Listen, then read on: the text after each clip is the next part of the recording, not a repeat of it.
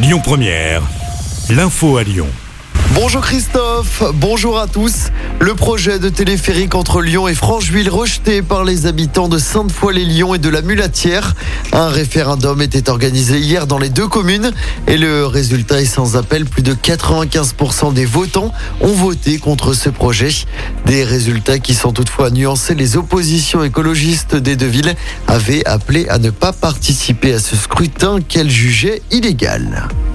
Huit cas possibles du variant Omicron ont été détectés en France. Il s'agit de personnes rentrées d'Afrique australe durant les 14 derniers jours et qui ont été testées positives. Désormais, elles sont à l'isolement et tous les cas contacts identifiés sont systématiquement placés en quarantaine. Autour de nous, cette nouvelle mutation du virus est déjà présente officiellement en Grande-Bretagne, en Belgique et aux Pays-Bas notamment. Alors que les contaminations explosent chez les plus jeunes, le protocole sanitaire est allégé à l'école primaire et maternelle. À partir d'aujourd'hui, si un cas positif est détecté, on ne ferme plus la classe. On teste tous les élèves et les enfants négatifs peuvent retourner à l'école. Ce nouveau protocole sanitaire était expérimenté depuis plusieurs semaines dans notre département. En politique, après la venue de Valérie Pécresse à Lyon la semaine dernière, c'est au tour de Xavier Bertrand de se déplacer dans l'agglomération lyonnaise aujourd'hui. Il tiendra une réunion publique ce soir à Rieux-la-Pape sur l'invitation du maire de la commune et président des Républicains du Rhône, Alexandre Vincendet, une occasion pour les militants d'échanger une dernière fois avec le président de la région Hauts-de-France avant le congrès décisif qui se tiendra pour rappel du 1er au 4 décembre.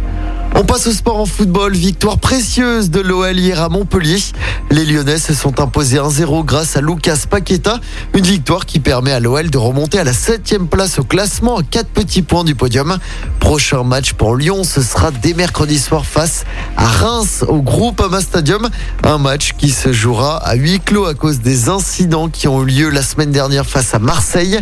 Et puis toujours en foot, l'ancien lyonnais Karim Benzema devient le meilleur buteur français de l'histoire en club avec 361 buts. Il dépasse ainsi Thierry Henry. Karim Benzema a marqué 66 buts avec l'OL et 295 buts avec le Real Madrid. Écoutez votre radio Lyon Première en direct sur l'application Lyon Première, lyonpremière.fr et bien sûr à Lyon sur 90.2 FM et en DAB+. Lyon Première